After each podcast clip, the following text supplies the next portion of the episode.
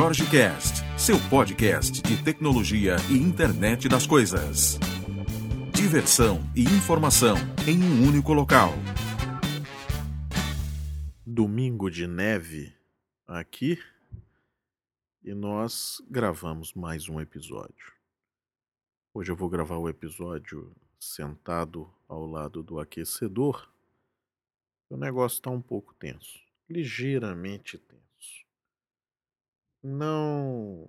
Temperatura tranquila, menos 3. Mas lá fora já temos neve que cobre o veículo inteiro. Então, assim, é esquisito. Né? É, é, é diferente. Né? É o que eu venho vendo aqui. É uma forma nova. Né? Hoje eu estava de manhã no café conversando com o pessoal e a frase que eu escutei foi a seguinte: Nossa, tá tão calmo lá fora, deve nevar de tarde. É aquele silêncio que precede o esporro, né? É o cara que sabe que, que vai se lascar, né? E mais um motivo para se falar de desenvolver aplicações com confiabilidade na informação, pois Aqui não se vive sem o sem a app de clima, né? Você olha ela para fazer absolutamente tudo, inclusive para voltar para casa. Porque tem, tem casos em que se a neve estiver muito muito alta, né? Já era. Você não vai conseguir voltar de forma fácil. Então você já sabe o que te enfrenta, o que te espera, né? E já acaba remarcando compromisso, vindo mais cedo e, e, tudo mais. Como hoje é domingo, a gente passou o dia dentro aqui de casa e tranquilo, olhando a neve cair. Eu aproveitei que não iríamos sair de forma alguma, nem para alimentação, né? E dei um, um gás aqui num desenvolvimento que eu estou fazendo, usando iOS para controlar o Light Blue Beam, que eu já falei anteriormente, que é uma, uma plaquinha para você utilizar Bluetooth. E nessa, nessa plaquinha já vem com um acelerômetro, já vem com sensor de temperatura, já vem com algumas coisinhas aí. E expostos também cinco portas digitais, na verdade seis portas digitais e duas portas analógicas, né? Muito bom, mas não é tão legal como eu esperava, pois tem um, probleminha que eu não consigo fazer soft serial. Então, alguns sensores que eu estava querendo colocar, não vou conseguir colocar nesse momento. Estou tentando alguns workarounds aqui para que funcione essa biblioteca. Mas uma coisa interessante do da brincadeira é a seguinte: você que, que acha que só deve programar em uma linguagem, isso é, isso é um, um, um tema muito interessante, né?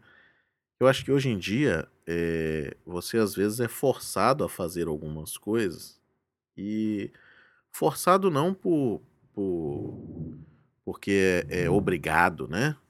Mas porque às vezes é mais prático para você, é mais é, é valoroso para o seu projeto, né? Em que você faça essa, essa mudança. Eu, por exemplo, estou fazendo uso dessa, dessa plaquinha de desenvolvimento, estou fazendo uso de outras aqui também, de Bluetooth. E, essa plaquinha, ela me dá a opção dela virar um iBeacon também, né? Para que eu consiga localizar isso aí, consiga medir distância entre o receptor e a plaquinha e tudo mais. E aí, minha primeira, minha primeira coisa, minha primeira, meu primeiro pensamento foi: vou desenvolver dentro do Visual Studio, que é muito mais fácil para mim, né? Porque eu domino a linguagem, domino o ambiente e tudo mais. E eu vou fazer tudo isso dentro do Visual Studio, depois a gente vai desenvolver as apps específicas, tanto para iOS quanto para Android. Mas é, primeira coisa é a, a, a divulgação, né? Se você faz um protótipo em um Windows Phone, é legal, você tem um protótipo, bom que você tenha esse protótipo mas você não tem aquela abrangência que você teria, às vezes, no momento de uma, de uma apresentação ou alguma coisa, que você teria com iOS ou com Android. Né? Isso aí a gente tem que ter muito claro na cabeça.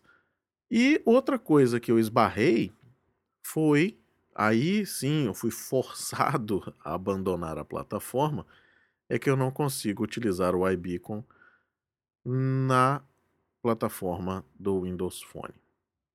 Então eu voltei para o iOS. E aí hoje eu tirei o dia para brincar um pouquinho de fazer essa conexão, de, de criar essa, essa app, né? Dar uma, uma trabalhada nessa parte de software, a parte de hardware a gente já, já vem trabalhando há algum tempo. Então, criei alguns, algumas ideias aqui, alguns mapas para seguir, e aí eu esbarrei, meu amigo, em detalhes de, por exemplo, quem desenvolve em .NET já está acostumado a usar no Get, né? Para baixar pacote, para baixar dependência. E, pô, é simples pra caceta, né, bicho? Pelo amor de Deus, né? Aqui eu esbarrei no Pods, né? Que é para fazer também essa, essa questão de dependências. Depois de umas três horas de problemas é, diversos, e aí diversos mesmo, né? Problemas assim que você procura no Google e não encontra. Aí quando você procura a primeira vez no Google e não encontra, você já sabe que o negócio é, é caótico, né? Se você procurar uma outra coisa sobre o seu problema no Google e não encontrar, ou encontrar coisas do tipo em japonês, né, e tudo mais, é o momento de você começar a pensar em mudar aquele seu plano de ação. Procurou de novo, não achou mais nada e mude o plano de ação, porque você vai se dar mal.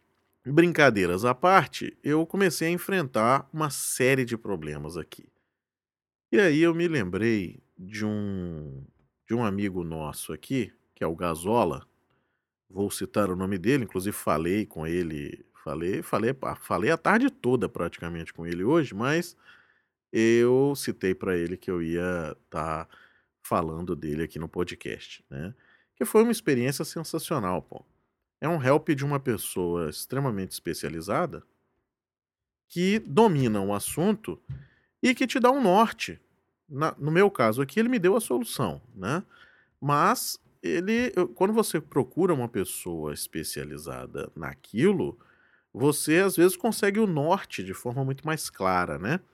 E uma das coisas muito interessantes que a gente brincou hoje à tarde foi um comando, cara, do, do RVM, né? Que é RVM implode. E aí você, se não funcionar, você pode rolar um menos menos force, que é para parada aí bruta, né? Bom, feito isso, tudo funcionando, eu já tenho o meu o meu SDK funcionando aqui no Mac já estou brincando com algumas coisas, né? Já consegui rever algumas, algumas coisas que eu tinha no meu mapa para execução no dia de hoje e tudo certo. Então quem for brincar com esse com esse carinha, com esse Light Blue Beam, vai se deparar, pode se deparar com um problema de, de ambiente no pod, tá? Que é o que vai estar tá buscando isso aí. Então é só você implodir o seu ambiente, coisa bem tranquila. Você implode seu ambiente de hub e tudo mais, baixa as novas versões, não baixa a última versão beta, a gente fez isso aqui, né? E tivemos problema da versão 2.0 a 2.2, né? 2.2, que a gente está usando a 2.15.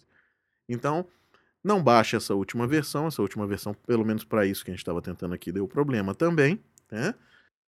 Quem for brincar com, com a Light Blue, outra coisa interessante também a se falar é o seguinte: você tem menos poder de fogo quando você tem esse, esse assembly que eles, que eles vendem por 30 dólares, que ele só te expõe essas, essas oito portas, é, duas analógicas e seis digitais, ele só te dá essa exposição para você poder trabalhar.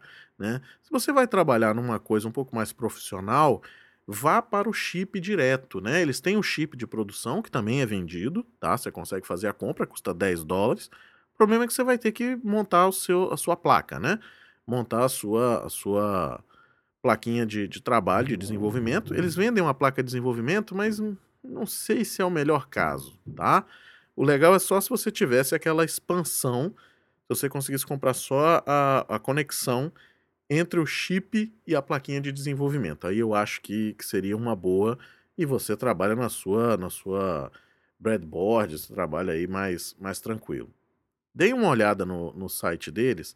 Para quem for brincar com Bluetooth e tudo mais, a parte de conexão já vem pronta, vem tudo certinho, tudo setado. Eles têm software para fazer teste. Você consegue é, validar algumas ideias, algumas coisas num sandbox que eles têm no próprio iPad, né? Então, assim, muito interessante, vale a pena dar uma brincada e alguma coisa que já vem pronta, né? Você não precisa trabalhar demais. Pensando em custos aí de produção, né? Ele custa 10 dólares, custo final. Fora, naturalmente, a sua, a sua placa, o seu circuito, os seus componentes externos, sensores e tudo mais. É um custo bem, bem razoável. Né? Se você for pensar aí que você vai ter que desenvolver alguma nova tecnologia, alguma coisa nova, não sei se vale a pena você enveredar para outro lado. Pensando em prototipação, eu acho que é sensacional. É sem sombra de dúvidas hoje um dos que eu estou usando e que pô, atendem extremamente bem para uma série de coisas. Para você que está querendo brincar, dê uma olhada nessa placa, funciona, testamos, já testei essa segunda vez que eu estou testando e agora eu estou começando a entrar no mundo Mac com ela, estou desenvolvendo aqui a nossa nossa aplicação e eu vou dar uns feedbacks aí depois do, do que está acontecendo. A primeira vez que eu usei a Light Blue, eu a utilizei como um iBeacon, né? E também excepcional, tá? Mas aí já tinha software pronto, já tinha tudo, então foi só a parte hardware realmente que a gente precisava e era só para fazer a leitura e para medir proximidade e tudo. Então, bem tranquilo. Ok? Então, um grande abraço para você e até amanhã.